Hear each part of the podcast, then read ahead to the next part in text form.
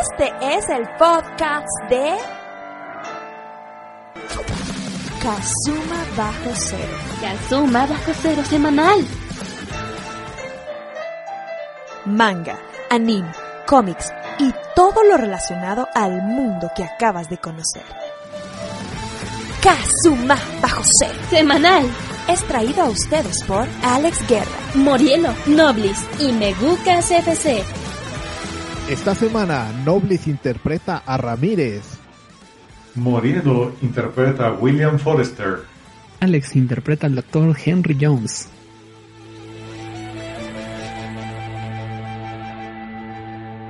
Muy, muy, muy, muy buenas noches y bienvenidos a una emisión más de Kazuma Bajo Cero Semanal, el podcast donde evadir, los ayudamos a evadir la tensión política que estamos viviendo en esta semana de elecciones internacionales.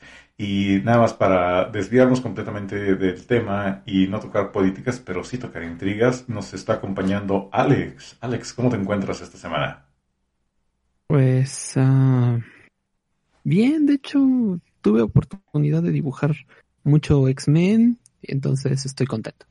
Muy bien, y del otro lado se encuentra lamentando las cancelaciones de los partidos de la Liga Mexicana de Béisbol Noblis. Noblis, ¿cómo te encuentras? Bien, bien, y un poco confundido porque cuando estabas hablando de que íbamos a enseñarles a la evasión de, pensé que iba a decir evasión fiscal o algo así. No, mira, esa información es solamente para Patreons que aprovechamos para saludar, para saludar a, nuestro ahora dueño, Kike Kabuto, que ya se estuvo presente en el programa, como dijimos, Pay to Host, que yo creo que ha sido uno de los mejores programas que hemos tenido en el año. Uh, así que no olviden checarlo ahí si están escuchando este podcast por primera vez o si están regresando de una larga temporada de ausencia. Uh, y también, por supuesto, a Empresas Morielo que sigue contribuyendo gradualmente ahí a, a, a la, a, que se puede decir, a la cooperacha aquí de, de este podcast. Muchas gracias a todos. Oye, este, ahorita que mencionas eso, qué, qué triste sería para, para alguien este, que este fuera su primer podcast. Y faltan, ¿qué? ¿Tres? ¿Cinco? Creo que quedan cinco o seis episodios y ya se acaba. No los desanimes, Alex, no los desanimes. Bueno, van a oír cinco grandes episodios. De hecho, tenemos planeado muchas cosas. En un episodio tendremos al ganador de la elección de Estados Unidos. La próxima semana vamos a tener aquí a todo este el Club América Femenil. Este, dentro de dos semanas ya arreglé, va a estar aquí este Cordealan y el Santo y el Búho y este no sé, todas las VTubers van a venir y vamos a hacer un mega mashup bien estúpido. Y ya nuestro invitado final será Felipe Calderón, como la ve. Sé que, de hecho, estamos presumiendo constantemente que la garantía no está garantizada en este programa, pero si hay algo que yo siento que podemos garantizar es que eh, el final de la serie de este podcast va a estar considerablemente menos decepcionante que el final de Game of Thrones. Así, con la mano en la cintura, lo puedo decir ya sería el colmo, ¿no? Luego de repente así como que vamos a estar en las tablas de popularidad después de que, que como dice, productos mediáticos peores que el final de Lost. ok, pero eso sí, vamos a dejar menos cabos sueltos que el final de Kingdom Hearts. Ah, bendito Dios que así sea. Pero bueno, entonces ya con ese caso, mmm, vamos a treparnos directamente a lo que es a nuestro meca del mame y volaremos hacia lo que es el mame de esta semana. Ah, eso sí, ahora vuela porque Kike Kabuto, fan de los mechas, estuvo toda la semana a, a, ahí tuneando el mecha. Ay, sí, fue el, el enchúlame el mecha, así de que sería el, el exhibit, exhibit, Kabuto, ahí le, le, hizo unas mejoras y le puso turbinas a las turbinas para poder turbinear más chingón. Y pantallas, muchas pantallas. De hecho, estoy viendo a Morielo como 17 veces en unas 27 pantallas, pantallas de plasma. Táctiles. los, los verdaderos rayos fotónicos. ¡Ay, son demasiados enemigos! Necesitamos más velocidad para vencerlos. ¡Activen el mecha en breve! A ver si esto es de su talla. Ah, Sony, Sony, Sony nos trae bastantes noticias esta semana. Primero que nada, uh, nos esto Sony nos apantalló este fin de semana con su reimaginación de la historia de El perro de las dos tortas. Esto fue porque ah, durante esta semana en la página oficial de Sony México estuvo haciendo un anuncio donde tenía una promoción especial en las preventas de las consolas PlayStation 5, tanto en formato físico, bueno, tanto la que tiene lector físico como la consola All Digital, las cuales tenían un descuento del 30% sobre el precio base, lo cual para hacer un precio de preventa pues estaba de maravilla. Eh, esto ocasionó y llegó sobre todo a la página de promo descuentos y a casi casi todos aquellos que andan cazando ofertas, entre ellos un servidor, donde pues ahí estaba así como que este preciazo insuperable y naturalmente tuvo una respuesta maravillosa. Las preventas en la página de Sony fueron una maravilla. Mucha gente canceló sus preventas en Amazon, Liverpool y otros sitios por la diferencia considerable de precio porque estamos hablando de un ahorro de unos casi 4 mil pesos por lo menos. Eh, y resulta que esta oferta solo estaba limitada a 10 consolas por modelo, según dijo Sony, y que por algún error de su página no pusieron esta aclaración y no pusieron un tope de ventas. Así que esto ocasionó que no hay un número exacto de cuánta gente compró esta consola en preventa, pero sí se sabe que sí fueron unos cuantos cientos de personas. Así que Sony ha estado realizando cancelaciones y reembolsos. El problema es que, como te mencioné anteriormente, mucha gente ha estado realizando, cancelaron sus preventas en otros sitios y al ver que Sony les canceló esta preventa, pues básicamente ya se quedaron sin preventa. Así que pues por lo tanto pues perdieron las dos preventas que tenían y ahora van a tener que esperar como mundanos a que a ver cuándo vuelven a hacer restock después del lanzamiento, pero ya, ya se van a perder el privilegio de poder estrenar consola el día de lanzamiento. ¿Qué más podemos agregar de esto, Noblis? Sí, también de que hay algunos que todavía no se rinden y ahí andan con la Profeco de, oiga, mire, doña Profeco, Sony me dijo que me iba a dar un descuento y, a, la hora de la hora dijo que siempre no, ayúdeme, doña Profeco.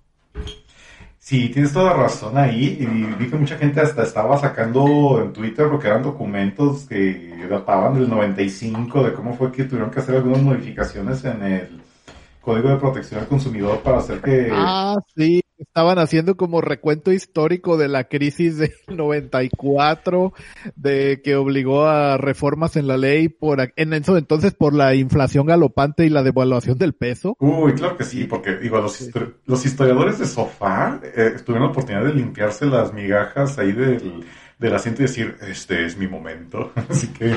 Ah, pero cuando los fideicomisos no dijeron nada, ¿verdad? Mm. Nada más porque hay un PlayStation 5 en juego, ¿verdad? mira, mira, te, voy a ser franco. Prioridades, Alex, prioridades. Te voy a ser franco. Yo sí pensé seriamente en agarrar esta preventa de PlayStation 5 porque la verdad, digo otra vez, 30% de descuento por una consola de lanzamiento es un preciazo, la verdad. Si no fuera porque de hecho tenía otras deudas que pagar y no quería sobreendeudarme de más, es así que dije, mira, no tengo tanta prisa, así que puedo esperarme hasta el próximo año sin problemas. Y ya siento que si compraba la consola, aún con ese preciazo, siento que si compraba la consola de lanzamiento me metería un badazo en el pie en mi principio de, de Don't Believe the Hype o, o no vivir con el FOMO. De, de, que no me urge tener esta consola en lanzamiento así el día el día uno pero pues de todos modos sí me siento mal por la gente y hasta eso yo sí yo sí estoy ondeando la banderita de decir que, que sí respeten el precio y que pues sí le den jaque a Sony porque de todos modos a lo mucho lo que le va a perder, considerando que va a perder, o sea, de por sí sé que esta consola le están vendiendo a pérdida, porque así pasa normalmente con las consolas de Sony en lanzamiento, se venden a pérdida, pero yo creo que, ¿qué tanto te gusta que le han de perder? Cuatro mil, bueno, ser unos cuatro mil, cinco mil pesos que le pierden a cada consola. Yo creo que multiplicando por el número de gente que entró en la preventa, que habrán perdido 50 mil, 100 mil pesos, 150 mil pesos lo cual pues para Sony tal vez representaría una venta, o sea, sí sería una pérdida para Sony México, pero que yo creo que la remontarían o la recuperarían en trancazo, tan solo por las puras comisiones que obtienen por la venta de juegos licenciados, sin mencionar el buen movimiento de PR, de relaciones públicas que obtendrían con, ah, ahora sí que con esta sesión, pero, pero bueno, no tengo mucho que al respecto, más que sentirme agradecido que eh, al final no, no seguí la compra impulsiva. Y eso es un milagro para mí, ¿eh? Oye, y además es una de esas eh, ofertas que parecen demasiado buenas que uno pues ya puedes sospechar de que, a ver, a ver, probablemente aquí hay un error. Tampoco estás tan seguro porque era un 30%, o sea, 30% es una oferta muy buena, pero asumible. No es como esos casos de que ponen una televisión y se comen un cero del precio y luego la gente está peleando porque se la vendan a peso o algo así. Tienes toda la Pero. ¿mande? Sí, sí, sí, continúa, continúa. Sí, pero pues mucha gente, pues sí le entró al riesgo de que, bueno, eh, por ese precio a lo mejor sí, sí pierdo mi tiempo un rato con la Profeco. Sí, o sea, lo, lo peor que podrías perder es tiempo. Que de por sí viendo que estás peleándote con la Profeco, pues obviamente el tiempo no es lo que te importa. Y en una de esas, en una de esas le sacas a Sony un PlayStation 5 con descuento. Sí, ¿Quién sabe? Chance, o sea, no, no es una batalla completamente perdida. Estoy de acuerdo ahí y ay, es que iba a agregar algo más a ese aspecto. Ah, te iba a decir, justo como, como en el comentario que dijo Nomis, de que demasiado bueno para ser verdad y con respecto a, por ejemplo, yo sí soy de la gente que sí se pone a, a insultar a la gente que es pichicatera y sí se aprovecha de esos errores humanos de que marcan una tele y en vez de ponerle un punto, una coma le ponen un punto y por eso quieren una tele en 15 pesos, digo, va, güey, o sea, e- esos son errores humanos que dice, o errores incluso gramaticales que uno debería decir, también, no, no, no hay que ser tan estrictos. Y también digo, no es lo mismo una diferencia de 3 mil pesos entre una consola de una generación a una diferencia de, ¿qué te gusta? De 14 mil pesos en una pantalla o algo por el estilo. O sea, eh, digo, hay matices. Y otra vez, esto proviene de la página oficial de Sony y no es, digamos, un supermercado o, o algo por el estilo donde un, un empleado con salario mínimo comete el error, sino que esto viene de la página de Sony donde se supone que tiene una persona profesional que debe de estar administrando esta clase de páginas. Así que en este caso yo sí le achacaría la responsabilidad a Sony de decir, ¿sabes qué? Pues si tu gente de la página de internet la cagó, pues ahora sí tú estés responsable y si quieres correrlo, pues córrelo, pero ahora sí que una empresa de tu categoría no debería, debería tener la- el suficiente profesionalismo para saber cómo poner un límite a, a estas promociones limitadas de 10 consolas. O sea, pues mal Sony, ¿no? Ni modo. Ahora, Pues sí, dicen, pero pues Sony tuvo que, que recular ante esta oferta porque si no, no le iba a alcanzar para la compra que andaba haciendo en la semana. Sí. Ah, no, imagínate ahora Sony, hasta el día que fue a comprar a Crunchy y de... ¿Es una coma o eso es este un punto? Este, no, yo, digo que es un, yo digo que es un punto, entonces te tengo que pagar menos. No, espérate, pero no, yo tú es un punto, es un punto. Crunchyroll, ya valiste. El meta del mami. Ahora Ok. véngase para acá. Que de hecho, ese tienes toda la razón. Esa es la siguiente noticia que tenemos, ya que efectivamente Sony tal vez trata de mantener, trata de no perderle mucho para poder guardar su morralla y poder alcanzar a comprar lo que es el servicio de Crunchyroll, que desde el viernes de la semana pasada estuvo anunciando que iba a estar, eh, que ya está en las pláticas para poder realizar la compra y por la, ¿tienen por ahí la cantidad de cu- cuánto era lo que estaba ofreciendo Sony por Crunchyroll? Porque se me escapó por completo el... Bueno, no sé cuánto hubiera estado ofreciendo, pero el, el acuerdo quedó 957 millones de dólares, si mal no recuerdo. Ujú. Eh, es correcto. Por lo tanto, ahora Sony, de una, en un giro muy extraño en la trama, ya no tiene uno, sino tiene dos servicios de streaming de anime. Por lo tanto, nos deja con un gigantesco signo de interrogación en la cabeza de que decir que, oye, ¿lo compró Crunchy porque quería un servicio de streaming de anime o se le olvidó que tenía, que ya había comprado otro hace rato? Mira, yo creo que el asunto está en que ya ves que este año ya va a entrar Funimation a, a que es el, el servicio de Sony, ya va a entrar a Latinoamérica, están con toda la promoción ya, ya aquí listos para competir y todo. Yo creo que hicieron la oferta así como, ah, yo creo que me van a decir que no, pero que queden mal ellos. Y que, ay, me dijo que sí, eso no me lo esperaba. Híjole, pues eh, sí. El no ya lo tenía ganado Sony, ¿no? Así de...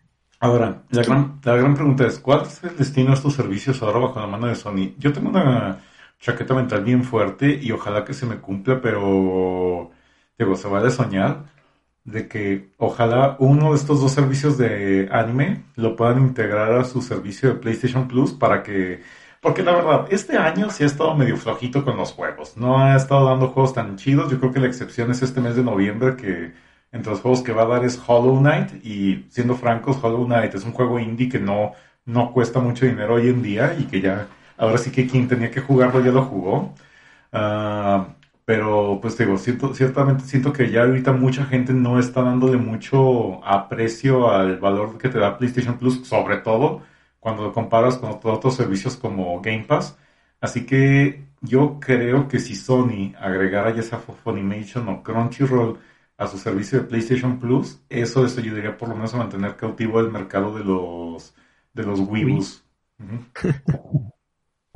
y también quién sabe por qué más vaya a pasar porque sería muy extraño de parte de Sony que había estado retirando licencias de Funimation porque pues es la, la de Funimation de Crunchyroll porque es la competencia. Entonces hay series populares como My Hero Academia que ya habían retirado casi todas las temporadas excepto la, la que estaba la última en emisión porque eh, pues hay contratos que, que no se pueden romper una vez ya firmados.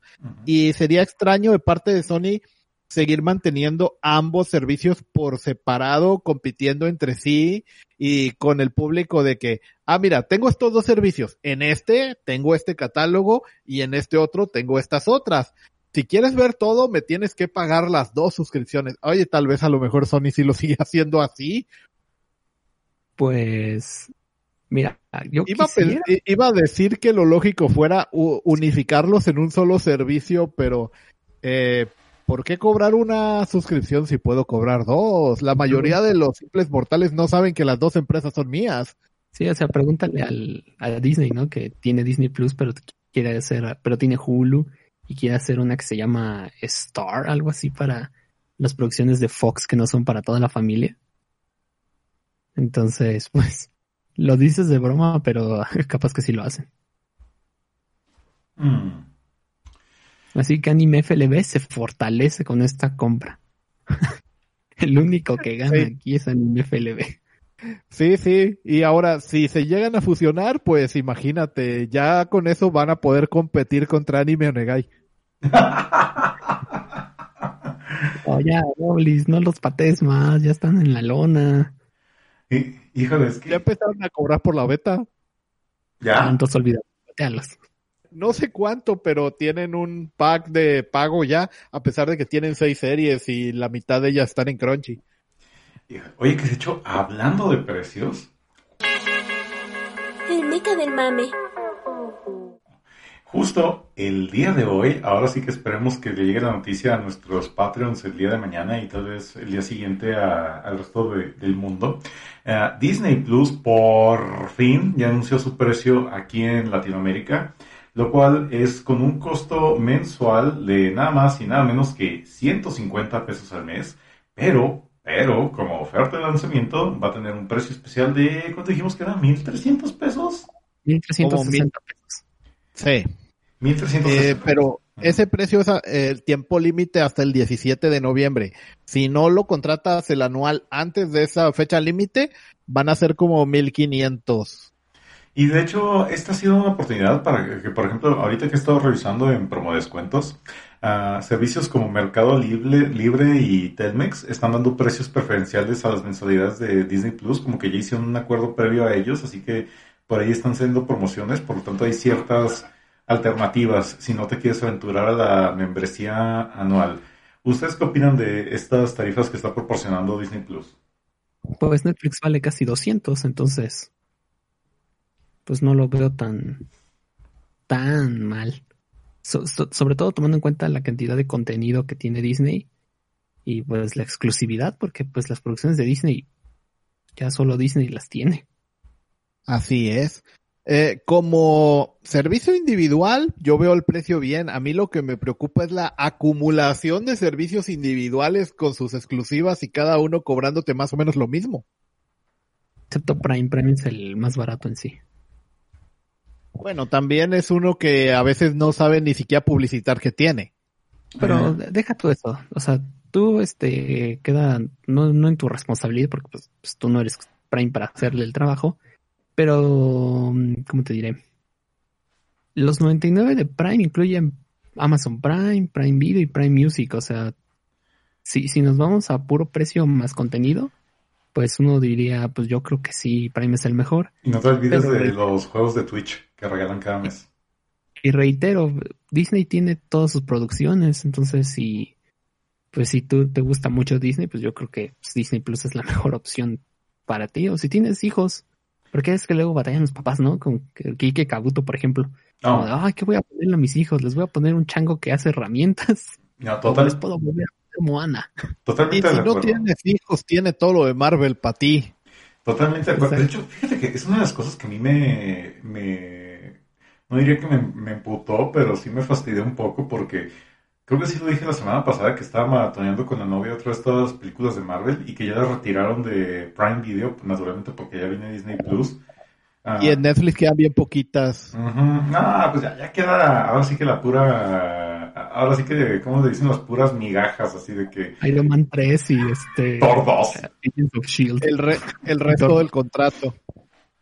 Y, nada más porque si son producciones de Netflix no quitan todo lo que es de Defenders, pero casi casi se llevarían eso también. Pero, ok, la idea está que Disney Plus a mí sí se me hace una muy buena oferta por el contenido, como mencionaste, sí tienes niños. Ahora, en mi caso particular, como no tengo hijos aquí, aún con lo tanto que me encanta ver caricaturas y cosas de Disney y, Star Wars y todo eso, a, a mí no me convence. Sin embargo, yo creo que voy a hacer una de dos cosas o voy a contratar el plan anual en conjunto con otras dos personas para hacer esta cosa en la que nos lo repartimos para dividir el gasto, o yo creo que nada más lo voy a pagar por dos meses o tres meses y van a decir, ay, qué mamón o qué puritano, qué sé yo, pero va a ser como que en cierto modo para pagar lo que ya me he consumido de forma pirata de Disney Plus, que ha sido The Mandalorian y Hamilton.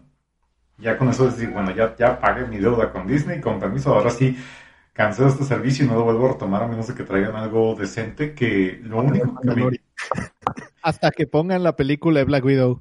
Ah, fíjate que de hecho la única cosa por la que yo diría, yo sí pagaría Disney Plus y sí me lo vinguearía durante un mes, sería la nueva serie de Pato Aventuras, porque veo que en general está bastante buena Ah, sí. y fuera de los No está- primeros capítulos no, no he visto más, pero sé que en general se ha mantenido muy buena y consistente, sobre todo que en estos últimos días salieron los capítulos, el capítulote este del Pato Darwin.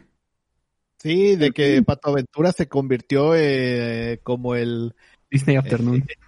Sí, es como el universo, como lo del universo Marvel en películas, pero aquí, o sea, todo lo de que tenga que ver con patos viene aquí a, a Pato Aventuras. No solo eso, también está la Goof Troop, porque ya Sí, apareció. todo. Ah, Todas pues, esas, pe- eh, esas series finales de los ochentas, principios de los noventas, ahí están. oh, pues ya, Rescatadores. ya falta la próxima semana este, que, que digo que la próxima temporada salga de este Balú y los aventureros del aire. Bueno, de hecho salió su villano, no sé si te acuerdas. Ah, este, el que era, sí, sí, que era como que un zorro, ¿verdad? Vestido Capitán Pirata. Sí. El Capitán Jack, algo así, no me acuerdo cómo se llama ahorita, pero sí, ese ya salió, es villano de la serie. Y están los villanos de Darwin, que son Foul. Entonces, este, pues no, hicieron un gran universo estos de Patoaventuras. Don, Sí, sí, sí. Don Carnage, ¿no? Se llamaba el zorro este. Ajá, Don Carnage, exacto. Y entonces, este, pues ya están todos ellos. Y, y cuando lo piensas, dices, pues hace sentido, ahora que lo pienso. no, pues claro, todo ese mundo de Disney Afternoon es Furrilandia acá, durísimo. De, hecho, varios personajes repetían, o sea, Launchpad este, aparece en Darwin y aparece en Patoaventuras. Sí, de hecho, Darwin a aparecer el tío Rico MacPato, entonces no, no está tan alejado. hay una captura de ese capítulo del Pato Darwin que me, me dio un montón de risa porque efectivamente ves como Launchpad o, bueno, sí, Joe McQuack se une con el Pato Darwin y dice, ah, no, no hay pedo, así de que todos los días estaré en, en Patolandia y todas las noches estaré en, ¿cómo se llama la ciudad de Pato Darwin? Ciudad Canario o algo así. Dogboard creo que se llamaba. Dogpark es, en es Patolandia y Canary City creo que algo así se llama la del Pato Darwin y es así, durante todo el día estaré en Patolandia, durante todas las noches estaré en Ciudad Canario y, y durante mis viajes entre ciudades va a ser cuando duerma.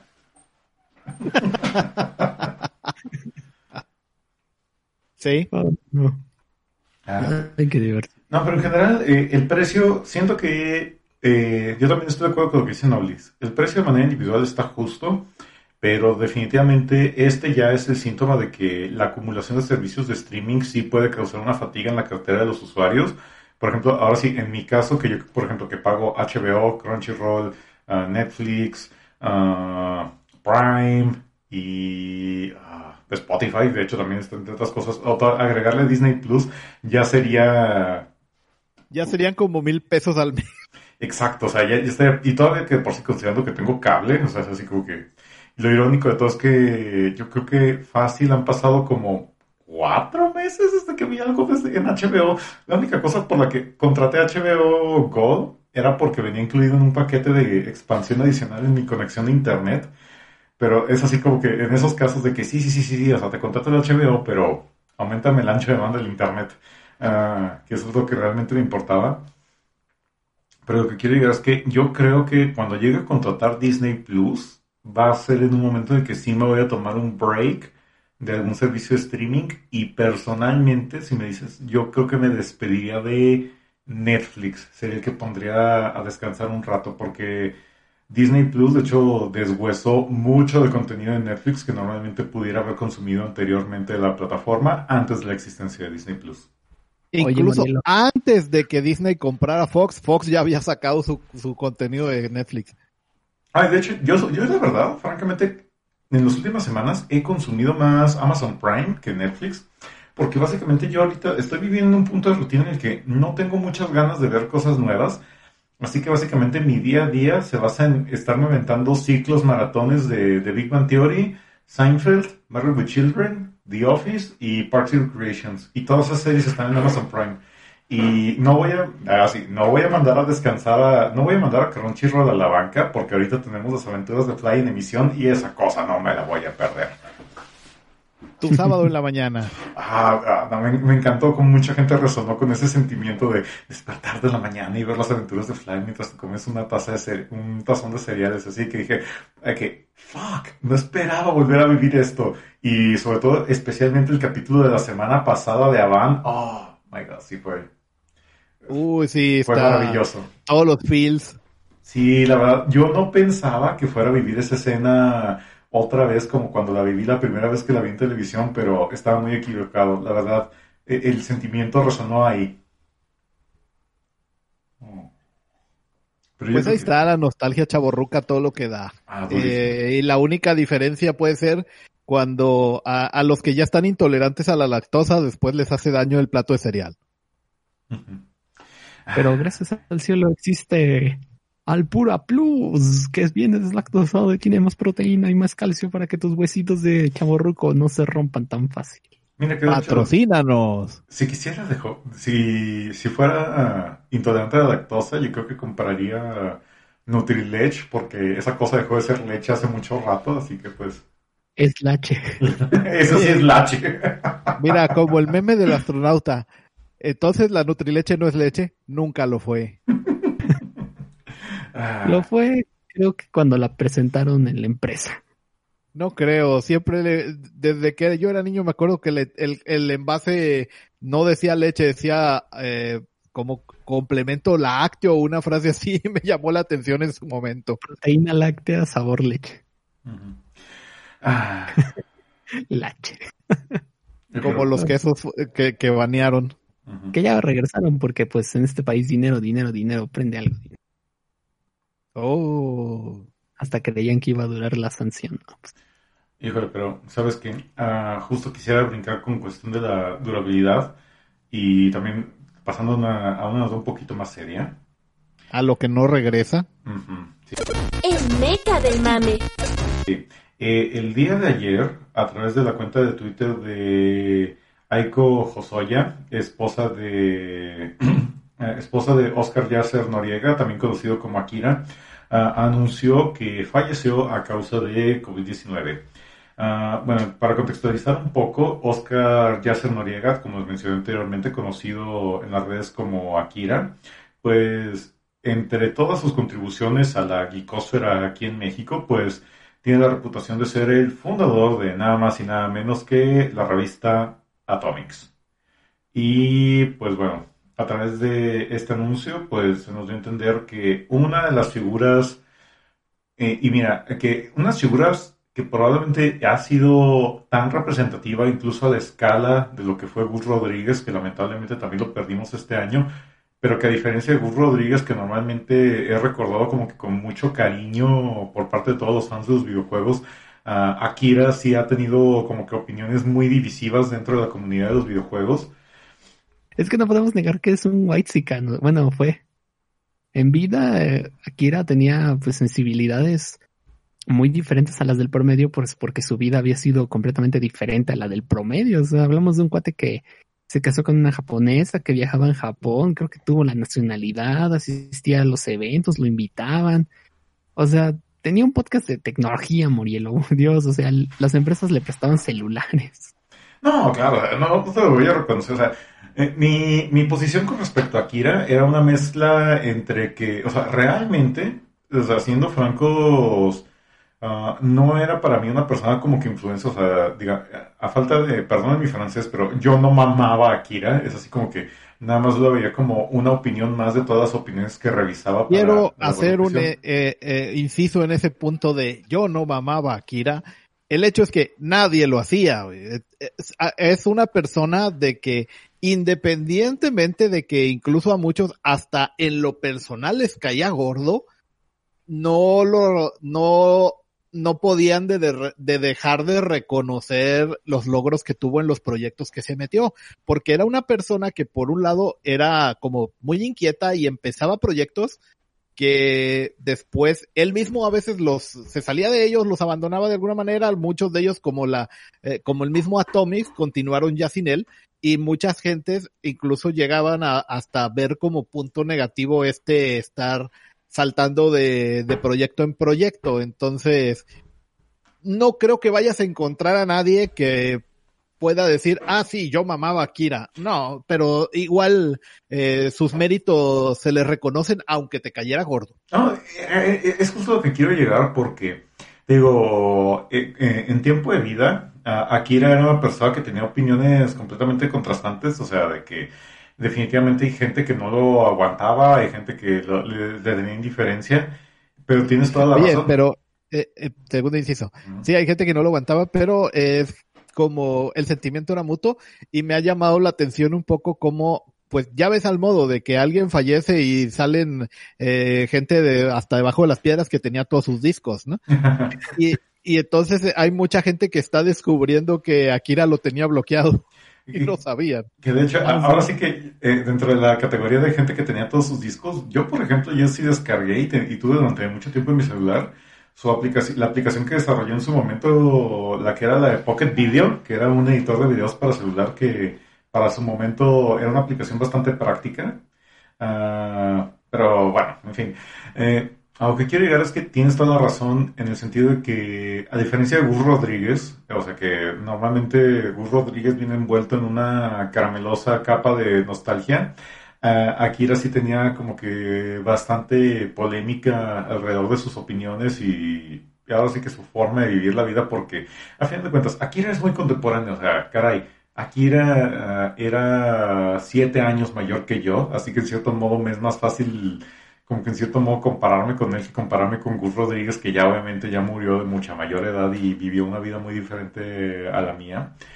Ah, pero a lo que quiero llegar es que aquí lo que se consolidó fue lo que mencionaste, Nolis, de que aunque la gente estuviera no estuviera de acuerdo o no le agradara a Akira como persona, reconocen todos los logros que tuvo Akira como profesional, por decirlo así, o como una persona o, el impacto que tuvo en la industria de los videojuegos y en la industria de la tech, de la tecnología aquí en México. Y Innegable. así, así, no hay forma de discutirlo.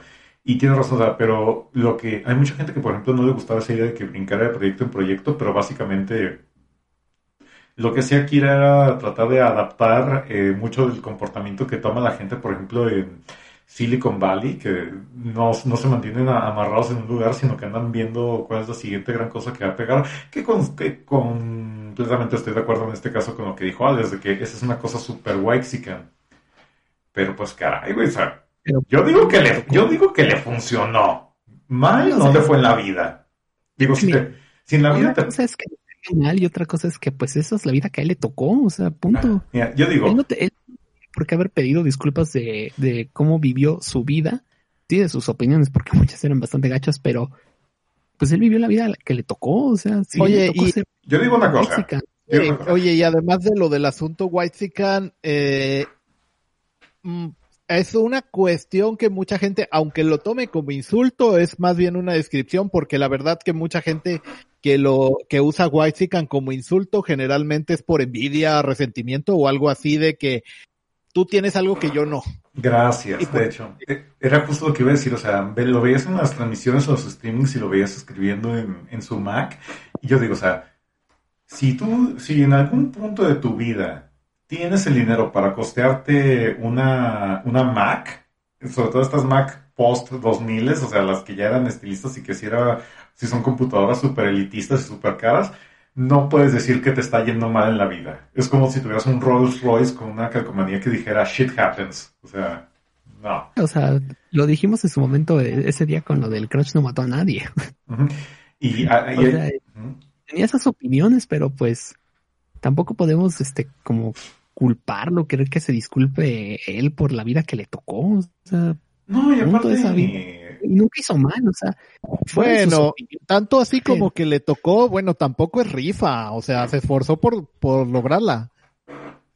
o sea, me, me refiero a como, a como un conjunto, ¿no? De esa vida fue la suya, la consiguió por sus medios, o sea, no, no es que Akira este, naciera en la cuna de oro y todo el mundo le, le diera todo como tal, pero tampoco era una persona, este, el tira en la calle, que, ay, no, este, tuve que robar este Huawei para reseñarlo.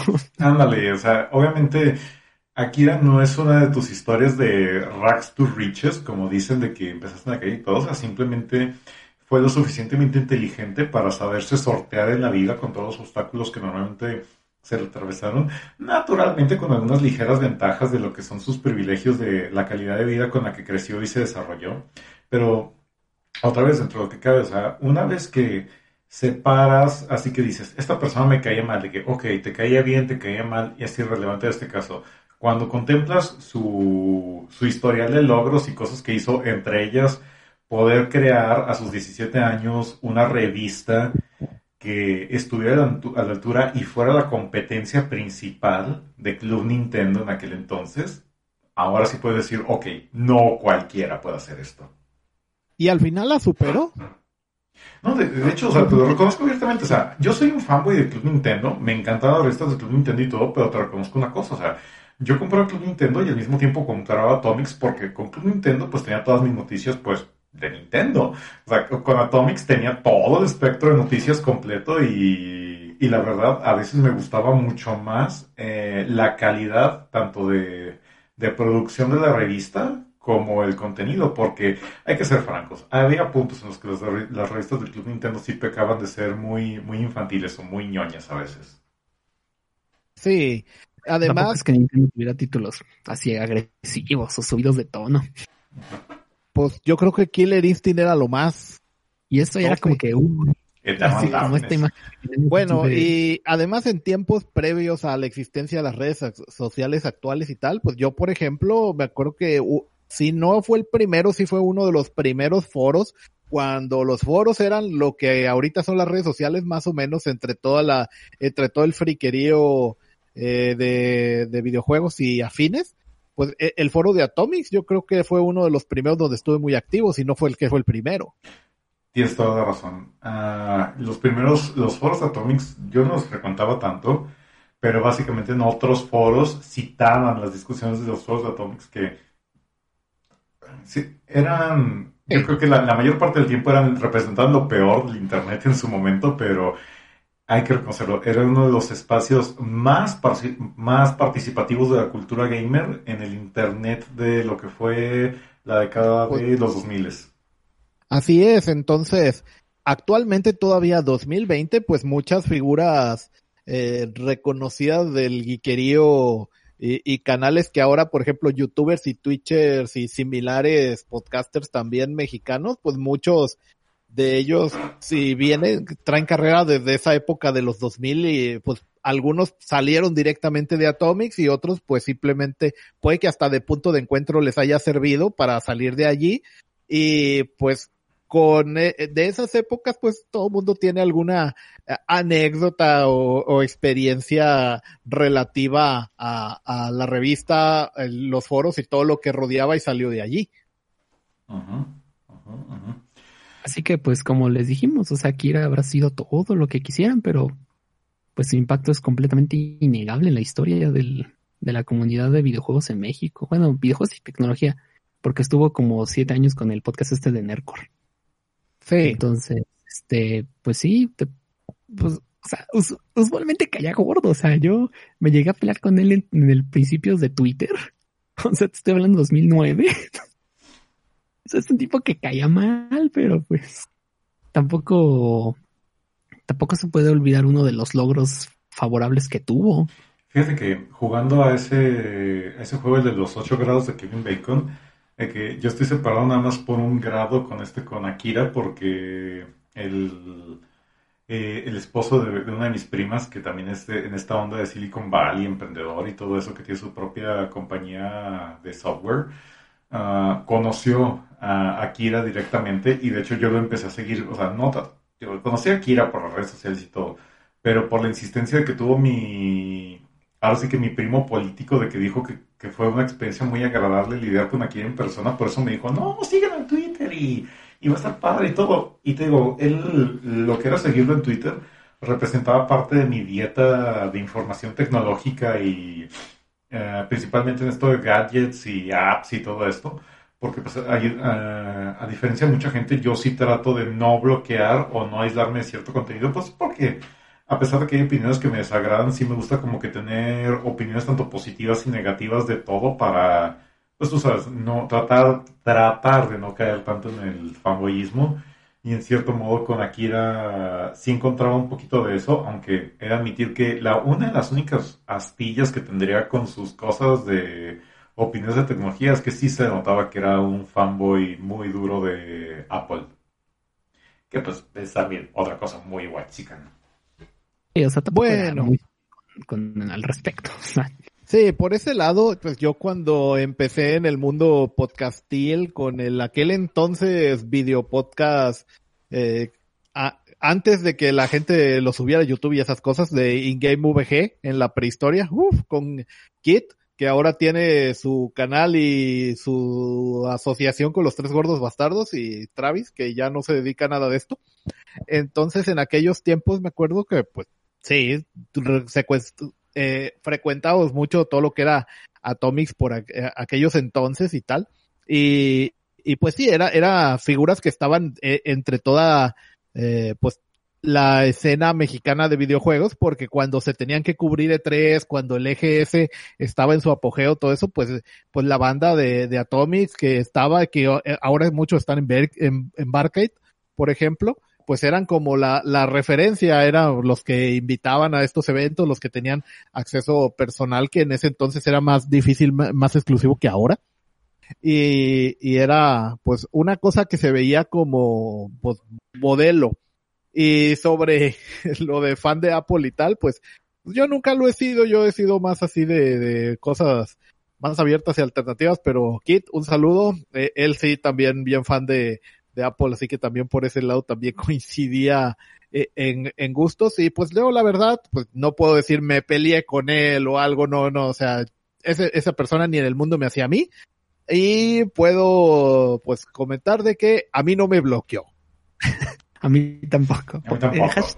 a mí, nada a mí nada más me bloqueó una vez el este el vato eh, Camilla, el de Platinum Games y me desbloqueó como a los dos meses. Ah, caray. Es que le dijiste. Eh, yo nada, le, otra persona le pidió que me desbloqueara, que ahí pidió disculpas por mí, que soy bien güey, pero no, pero que no soy malo y me desbloqueó. Es, es que me, me, bloqueó porque tuiteó un meme de él y alguien le citó el meme y bloqueó a todos los, a todos los que están en el hilo. Fíjate que a mí nadie, así nadie muy famoso me tiene bloqueado.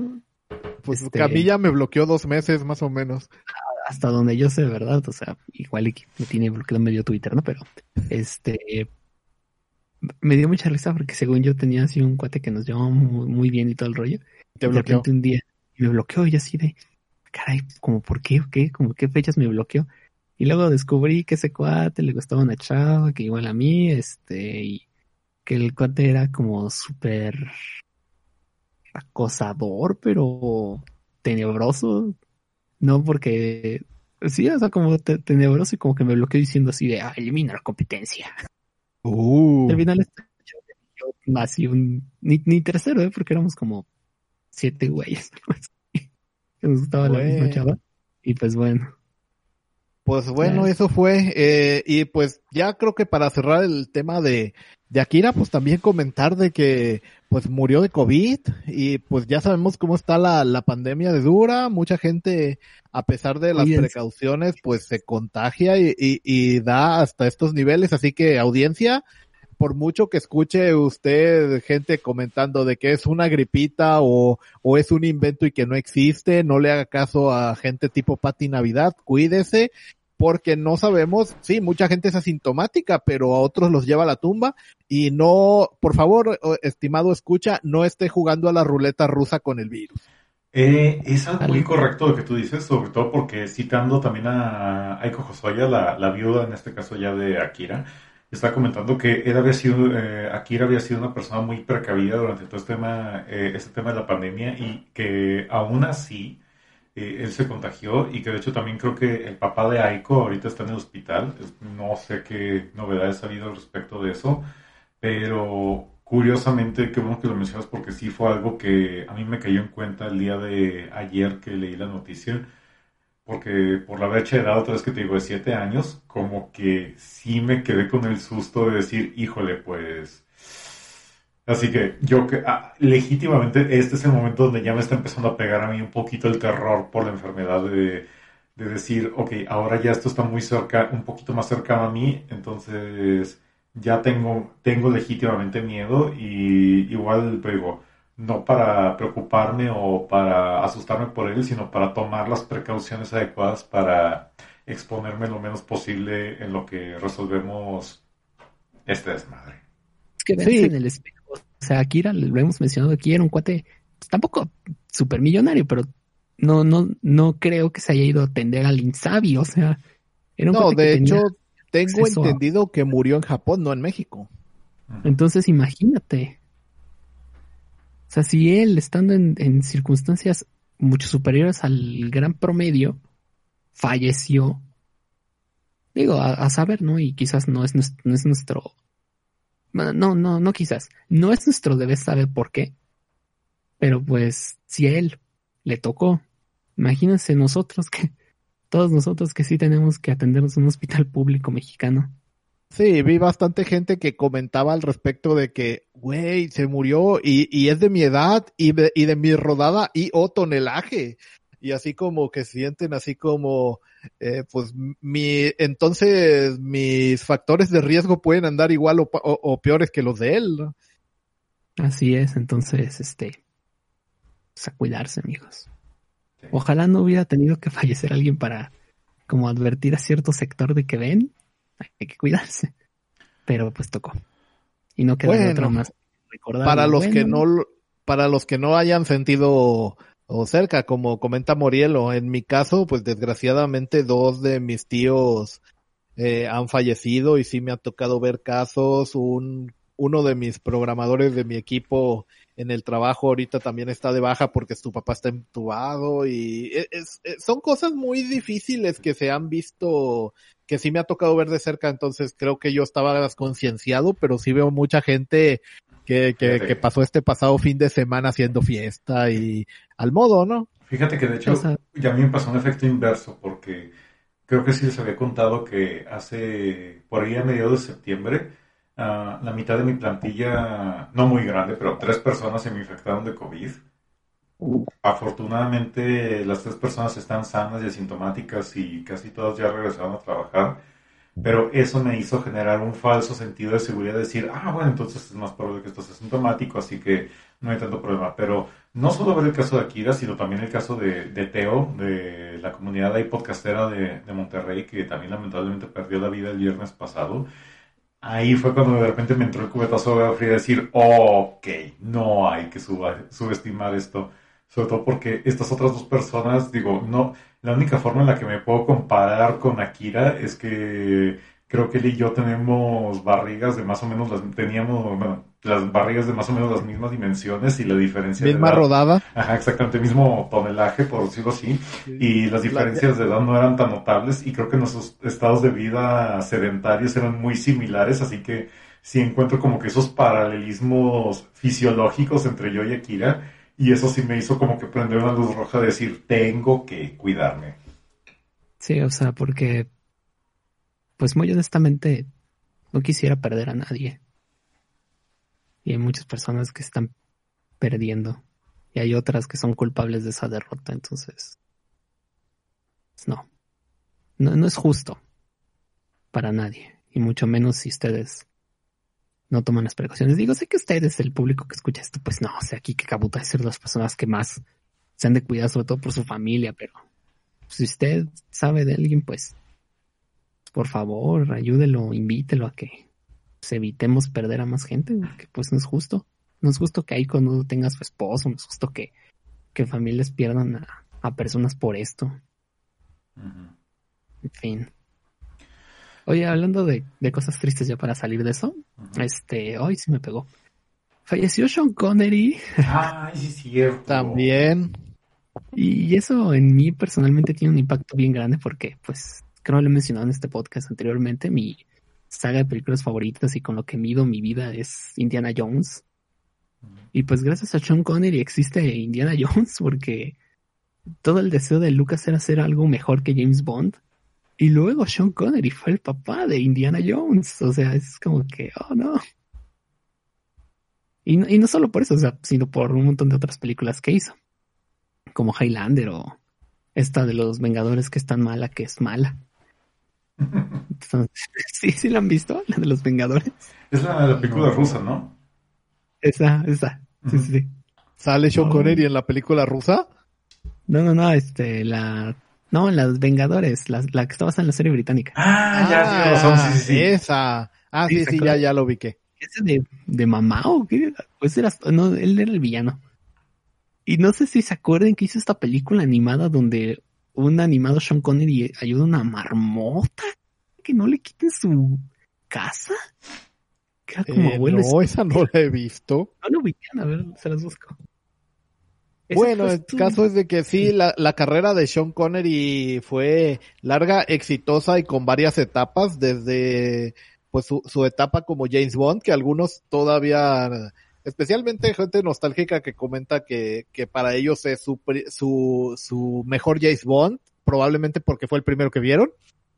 Y con el tiempo, pues fue adaptándose a papeles todavía en películas de acción, pero a personajes más maduros a los cuales les dio bastante porte y credibilidad, como mencionabas ahorita, por ejemplo, Highlander y pues de esas épocas, un ya en los noventas, por ejemplo, en la, la película de La Roca y así hasta llegar a la de la Liga de los Caballeros Extraordinarios, creo que se llamaba, creo que esa fue su, fue su despedida donde pues muchas cosas estuvieron mal, pero Sean Connery no fue una de ellas. Les cuento algo, les cuento algo. Este, Cuenta, cuenta. Sean Connery rechazó ser Gandalf y ser este Morpheus porque no entendía la premisa de ambas historias. Me Entonces- parece a mí que eso es una cosa mm, que no, no criticable, sino al contrario, me parece algo bien, porque, o sea, la historia no termina ahí. Rechazó Sí. esos, pero al ver el gran éxito que tuvieron esas dos franquicias, dijo, ay, pues, pues yo sí quiero como que, como que realizar una secuencia de película que sea así de exitosa, una franquicia. Y entonces decidió salir en Liga de los Caballeros Extraordinarios y, Ups, sí. bueno, cada quien tiene decisiones erróneas. Creo que Sí.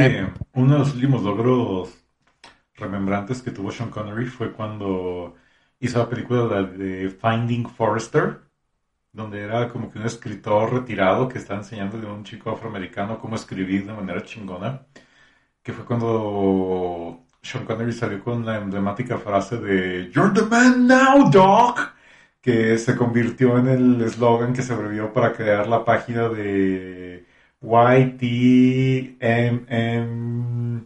ah, GM, algo así, que era esa página de memes a principios de internet. Sí, YTMND. Exactamente. De hecho, YTMND tuvo que luchar dos veces por la libertad de expresión en Internet. Y pues te digo, todas Hay, las frases hay unas historias muy buenas de YTMND ¿eh? luchando por la libertad de expresión. En fin, este, ¿ya vieron el póster de la película? Ah, sí, No. sí, sí, sí lo vi aquí. Creo que esa película real existe y pues ya se imaginarán cómo estuvo. de la La pregunta es, ¿cómo Sean Connery aceptó ese papel? dinero. No, ay, Murielo, ves animación. Esos cuates no tenían dinero. No, pues sí, esa tenían dinero para pagar a Sean Connery y por eso no pudieron pagar mejor animación.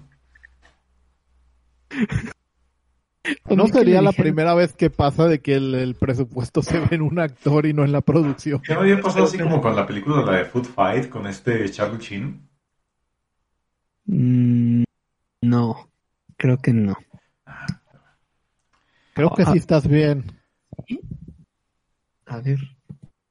Voy a, voy a Bueno, entonces para evitar silencios incómodos, pues sí comentamos, ya nada más para cerrar lo de Gandalf y tal, pues a mí me parece una cuestión honesta de parte de, de un, de un actor. Y la verdad es que la primera trilogía del Señor de los Anillos tuvo tantos actores que sí sabían en qué se estaban metiendo o que se leyeron, o si no lo sabían en el momento, procuraron enterarse antes de empezar la grabación que creo que fue uno de los factores para que saliera tan bien a diferencia del Hobbit.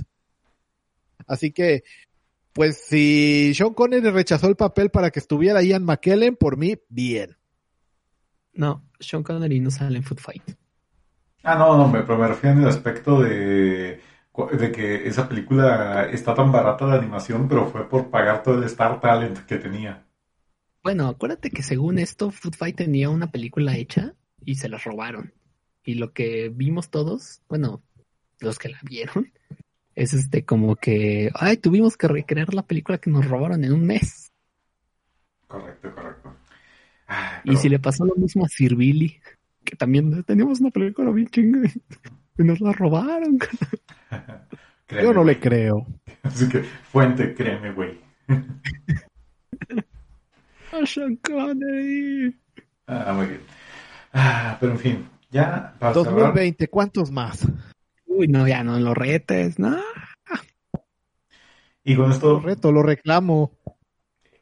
brincamos a lo que es una sección de anuncios y nos pasamos a Recomendorama.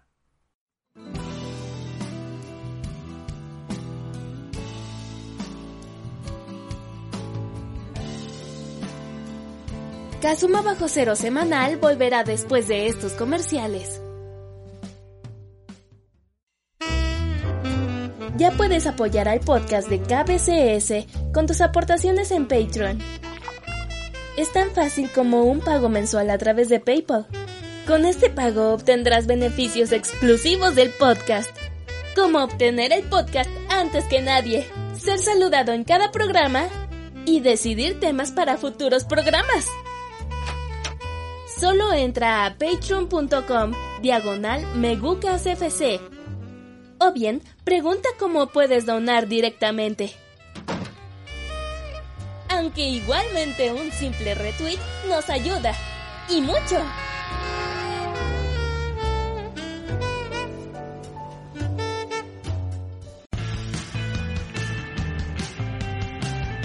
Esto es Recomendorama, la sección que se autoexplica.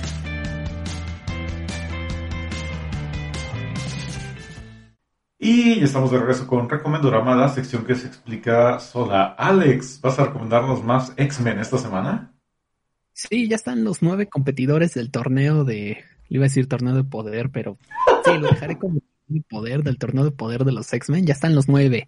Ahí les van, recapitulando todos. ¿Están listos? Por si usted no se había enterado, resulta que ahora donde viven los mutantes, que se llama Krakoa, era una isla que está dividida en dos. La isla original siendo Okara, y ahora está dividida entre Araco y Krakoa. En Araco se quedaron los hijos de Apocalipsis, porque Apocalipsis viene de otra dimensión, eh, por si no sabían. y sus hijos quieren venganza y quieren dominar la tierra porque papá no nos quiso. Y entonces la reina de los mundos alternos dijo, pues ¿saben qué? Arreglen esto como los hombres. A espadazos, papá. Con un duelo. Exacto. Y entonces, pues van a hacer un torneo de espadas. Ya vamos a la mitad y ya tenemos a los primeros nueve. Nos falta el décimo, ese todavía no lo anuncian. Por cierto, ahí en el Twitter de Alex ha estado poniendo ahí una imagen que ha ido avanzando donde va poniendo a los participantes. Y explica un poco la espada de cada quien. Entonces, tenemos, y, les haré una pregunta después de ir esta alineación. A Magic, que si ustedes no lo ubican, salió en la película de los New Mutants. Ustedes no vieron esa película porque se están cuidando y no fueron al cine. Entonces, básicamente es este, una mutante con poderes como de energía. Wolverine, usando su, su katana Muramasa. Storm, usando una espada antigua de Wakanda, porque ella fue reina de Wakanda. Cypher, ¿quién es Cypher, Alex? Un mutante que habla todas las lenguas. ¿Neta ese es su poder? Sí, ese es su poder. ¿Y qué hace para pelear en un torneo de espadas? Tiene un amigo como tecnoorgánico que se volvió una espada. ¿Y cuánto pesa esa espada, Alex? Ocho kilos. ¿Y la usa en dos manos? No, en una. ¿Qué carajo? ¿Qué no el poder era hablar todas las lenguas? ¿No era super fuerza? Pues al parecer tiene super fuerza también. Está el hijo de Jean Grey y de esta Madeline Pryor, perdón, el hijo de Cyclops y Madeline Pryor, cable, pero en versión joven, usando la espada de Cloud de Final Fantasy VII, que es la USB más cool del mundo, porque tiene zettabytes de información. Tenemos a los dos capitanes Bretaña, que son este Brady Braddock, que no es mutante, pero... Y esa es toda la justificación. ¿A importa? Betsy Braddock, que creo que es del futuro de Psylocke o era Psylocke, no entendí bien porque tengo que leer otros números, me caí gordo eso. Pero bueno, Betsy Braddock, el mismo Apocalipsis, cuya espada pesa 680 kilos. La pura espada. Me fascina eso. Y el noveno También le fascina a Cloud y le fascina a Gat. A Gat. Y el noveno es Gorgon. Y todos ustedes dirán, ¿quién es Gorgon, Alex? Oh, es muy fácil, es un mutante que tiene el superpoder de matar con la mirada. Mitología griega, señores. No está inventando nada Marvel, solo está retomando. Si lo ves a los ojos, mueres. Tributo, es un tributo, me dicen.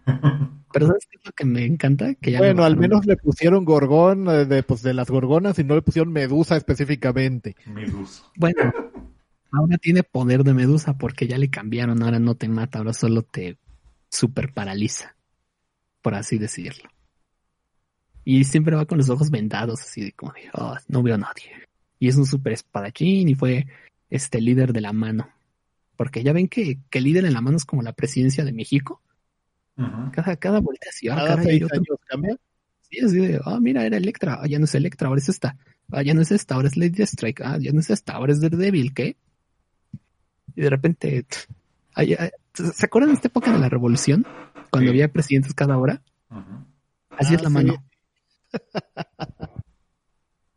Entonces, este, estos son los nueve competidores y pues ya se van a agarrar a guamazos.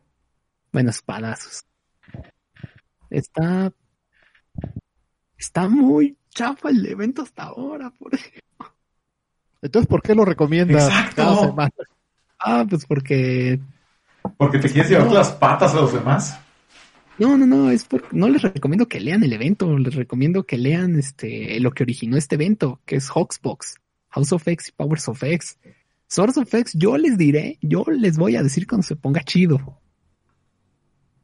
Mira, yo llevan 11 números, de los cuales 3 han estado chidos, pero de verdad chidos, así de wow, este sí me gustó. Los otros han sido mm, mm, está bien. Pero cuando se ponga chido yo les aviso, no se preocupen. Muy bien, seguimos. seguimos Oye, Morielo, entonces si Alex recomienda X-Men, ¿tú vas a recomendar Hamilton?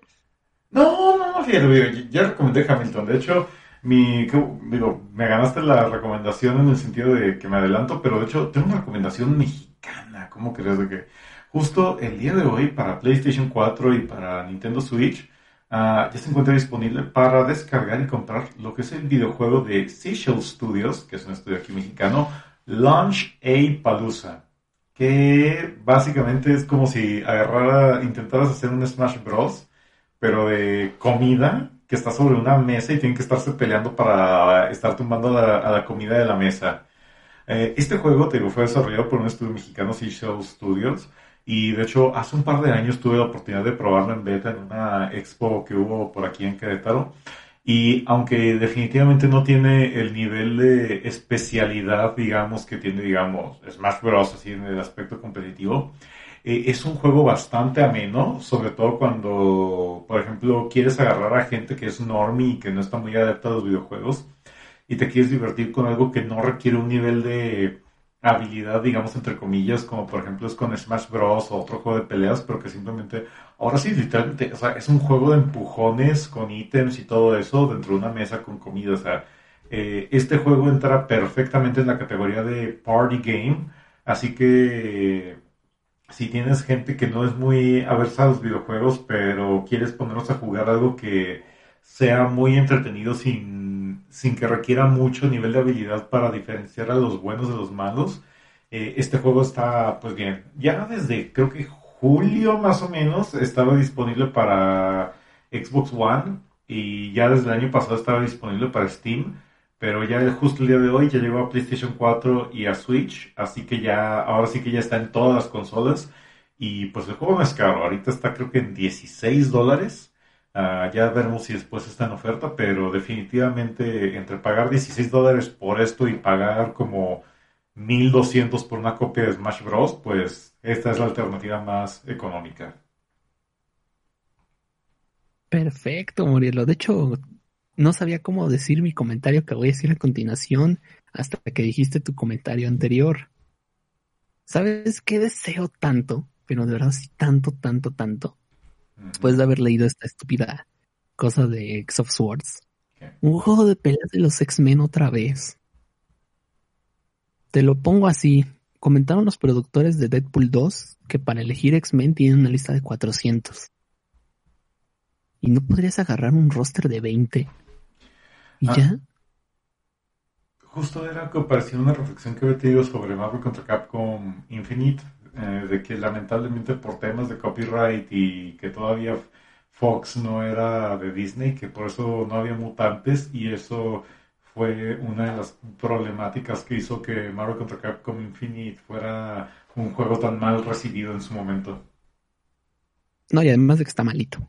O sea, deja tú que esté mal recibido, está malito. fíjate que malo, malo, malo no es. Tiene muy buen netcode, tiene muchas funciones y nada más hay dos cosas que sí reconozco que están horribles, que número uno era que ah, básicamente el roster de personajes no era tan variado como, como Marvel contra Capcom 3 y que se notaba claramente que este juego servía para venderte personajes del universo cinematográfico de Marvel y por eso eliminaron a todos los mutantes y los cuatro fantásticos.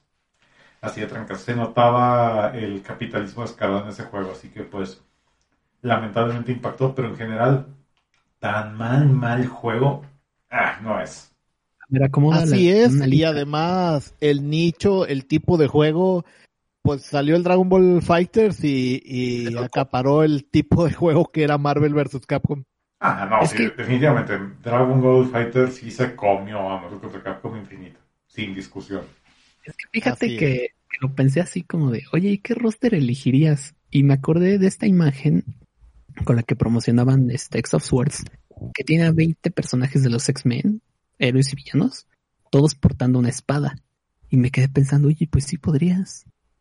O sea, nada más con los de esa imagen, el roster no estaba nada mal, ¿eh? Estaban desde Wolverine, Domino, este, el profesor Javier, Apocalipsis, Gorgon, el Capitán Britannia, la Capitana Britannia, Psylocke, Mr. Sinister, Kidai, este, bueno, Kidai lo puedes mandar al diablo, ¿qué le importa? Además, recordemos que lo de los rosters en los juegos de pelea actuales que se están, pues, tratando como sports y casi juegos co- como servicio, pues simplemente este juego hipotético podría salir con un roster limitado y cada año meterle seis como DLC mientras dure. Sí, o sea, podrías hacer la alineación básica de X-Men de las películas. O sea, te hablo de Cyclops, Jean Grey, Bestia, Wolverine, Colossus. Eh, y tres años después tener 20 monos nuevos. Sí, así de ya, ya cuando están rascando, ¿no? De, oh, este, tenemos a Juggernaut. Él no es mutante, no importa, Juggernaut. Oye, llegas a Vic, ¿no? El, el último paquete. Vic, el tipo que parece pollo. Sí. ¿Qué? Ah, ¿Cómo se llama este Banshee? El que gritaba en, en primera generación. sí, creo que Te sí. puedes, puedes meter a Sazel y a Nightcrawler. y haces este mirror match y la fregada. ¿no? Bueno, hasta él puede ser un skin de, de Nightcrawler, como en Injustice, ¿no? Ah, pero... Pues sí. Así Sí Las que- grandes, lástima que eh, el asunto es tratar con Disney. Mm. Sí, así ya, Disney ya. Entonces, seguramente Capcom tiene tantas ganas de hacer un juego de esos igual que tú, pero Ah. no tiene los derechos. Denles la función de espadas. Quiero un videojuego de X of Swords. Es que si vieran a los campeones de Aracol les encantarían. Son como figuras este, egipcias bien chidas. Y hay un cocodrilo gigante Noblis. Ay, Bien, un cocodrilo gigante que es una espada. bien, mejor aún, Es como el King K. Rule. Pero. pero espada. pero espada. Oye, de hecho, hablando de Noblis, ¿tú qué nos vas a recomendar esta semana? Ya ven que mi tradición, así como eh, eh, Alex es recomendar X-Men, tú Hamilton, pues la mía es hablar de animes de la temporada. Ah, claro. Esta temporada de otoño está resultando una cuestión bastante extraña que mucha gente dice, ah, no hay nada.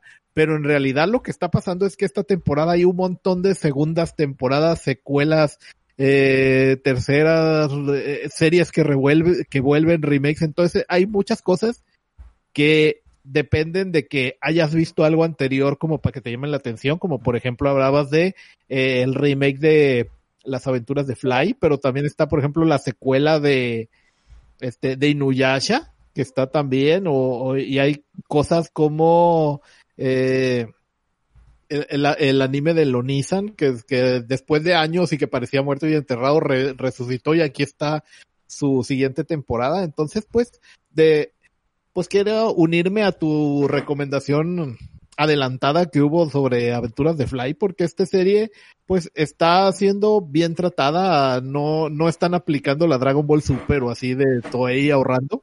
No es, ¿cómo es? No es la segunda parte de la saga de Hades. No.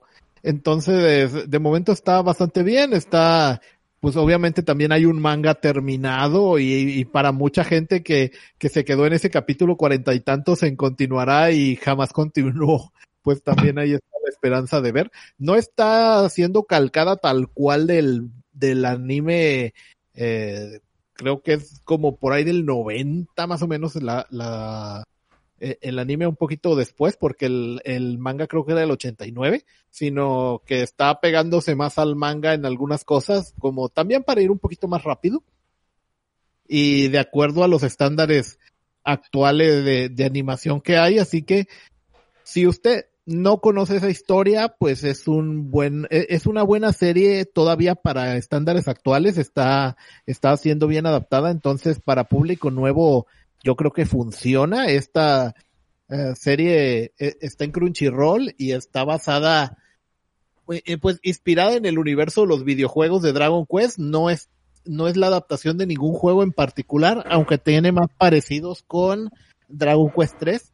Incluso si usted tiene personajes DLC en el Smash Bros, donde cuando agregaron al Yusha de Dragon Quest, una de las eh, skins eh, es, se parece bastante a, a Fly porque es, es, y pues bueno, entonces la historia es recomendable incluso ahora, y si le tocó ver a usted que es un chaborruco, pues la serie original, pues ya está, eh, para que la mire y por fin sepa en qué terminó, si no leyó el manga, o si lo leyó y lo quiere ver animado. Entonces, de varias maneras, es una serie recomendable para nostálgicos y para gente nueva también que, que le puede servir hasta de estudio histórico del anime. Sin duda. Creo que el mayor problema que he encontrado con la gente es que siguen aferradas y tercas a que quieren el opening de Valiente Fly ahí en, el feed. Y para decir que ese es el mayor problema que tiene la gente con la serie, creo que es el, eh, eh, el mejor halago porque en cuestión de animación está padre, diseños de personajes está en punto. Mi único problema, entre comillas, de hecho va junto con pegado con la música porque... ¿Cómo? ok. Porque sí he oído gente de ¿y por qué Blas es azul? No, no, deja tú lo de las, o sea, a, a mí me da igual. Ah, pero no, de hecho era con respecto al soundtrack, a los BGMs, porque por ejemplo lo que era la serie original de Fly se utilizaba soundtrack que sí era de, lo, de los juegos de Dragon Quest, piezas que eran características, sobre todo la, la canción que usan para resumir lo que es el, a lo que es el opening y luego, por ejemplo, el ending, el de los sueños de antaño. Ese sí es para un- quien, sí, para quien nos esté escuchando y no entienda más o menos a qué nos referimos, es que Dragon Quest tiene unas canciones muy características de orquesta que se, son temas que se vienen repitiendo durante todos los juegos ese mismo estilo, porque es una saga que incluso hasta el juego 11 se ha mantenido con, un sabor muy, muy apegado a los orígenes en el NES y muy medieval el setting, a diferencia, por ejemplo, de Final Fantasy que pasó de medieval a como steampunk, futurista y ha tenido cambios, pero aún así, por ejemplo, Final Fantasy, que es más popular de este lado, sigue teniendo tonadas que, que pasan en todos los juegos, pues Dragon Quest es así y más. Entonces, imagínese que hicieran un anime inspirado en Final Fantasy que tuviera canciones originales, pero que quedó hace ahí aparcado 30 años y cuando lo retomasen cambiaran la música y ya no usaran la música inspirada en Final Fantasy. Algo así es lo que está pasando con Dragon Quest, pero aún así las, las notas son buenas y pues no sé por qué pasará eso en el anime actual, porque por ejemplo, cada vez que sacan una serie de Saint Seiya también pues viene, viene pasando lo mismo. Y sí, justo te iba a decir, pero de todos modos es donde me viene mi discusión de que me imagino yo teniendo este problema y de repente un japonés enfrente de mí diciendo, bueno, güey, o sea, te puedo dar toda la serie de Dragon Quest que abarca toda la historia del manga animada, pero a cambio de esto tienes que sacrificar la música o te quedas sin nada. ¿Qué tomas? No, sí, me despido de la música, no hay bronca, lo que quiero es toda la historia de Dragon Quest animada. Especialmente para quien no vio, no tiene ese factor nostalgia, no va a ser ningún problema. Ah, Porque la nueva no es música mala, simplemente, ay, es que no es la música que yo escuchaba cuando era niño. Correcto, así es. Estoy dispuesto a dejarlo ir, así de fácil. Con tal de, de que la historia avance hasta lo que es la cofradía del dragón, hasta cuando ya entran los otros, ahora sí, el resto del ejército del mal, cuando pelean contra el rey Van, los caballeros del ajedrez, todo. O sea, si eso lo puedo ver animado, renuncio completamente a la música de Fly. No hay discusión ahí. Sí, recordemos que esta, eh, esos juegos estuvieron muy basados en Dungeons and Dragons, entonces tienen ese setting. Aparte, pues el manga es de 1989, y entonces hay muchas cosas que ya tienen, pues, eh, en la historia, el estilo de, de hace 30 años es muy clásico, pero está bien ejecutado, y todos sabemos que las cosas a veces, aunque no innoven, si tienen lo clásico, pero está bien hecho, pues, e- es un, es una cosa funcional. Y, es lo que tiene esta serie. Pero bueno, entonces ya creo que con esto terminamos el recomendarama. Si es así, pues, bueno, entonces queda nada más agregar las fuentes de contacto. Alex, ¿dónde te pueden encontrar? Va Alex para que vean todos mis dibujitos sobre los campeones de Krakoa. Muy, muy bien. Noblis, ¿a ti dónde te pueden encontrar? Me pueden encontrar en Twitter como Noblis. Pueden encontrarnos también en, aquí en, en iBox, en, eh, en este podcast y en el podcast Hermanos de Strike Punch. O ahí póngale Noblis en el Google y algo les va a salir. Perfecto. Y a un servidor lo encuentran en Twitter como arroba morielo y también lo pueden encontrar en elcrapcast.com. Qué bueno que tuvieron la oportunidad de escucharnos. Ojalá que tengan una excelente semana. No olviden cuidarse, no olviden protegerse. Esperamos que nos puedan escuchar la próxima semana y los esperamos en otra emisión más de Kazuma Bajo Cero Semanal, aquel podcast donde la garantía no está garantizada. Hasta aquí esta emisión de Kazuma Bajo Cero semanal. Recuerda que estamos en Spotify, iBox y iTunes, en todas como Bajo Cero. También puedes seguirnos en Twitter, darnos un like en Facebook y apoyarnos monetariamente en Patreon. En todas estamos como Megucas FC. Gracias por escuchar. Locución Nancy 3V. Producción Morielo. Esta fue una producción de Megucas FC, podcast y videos con efectos de sonido y queso.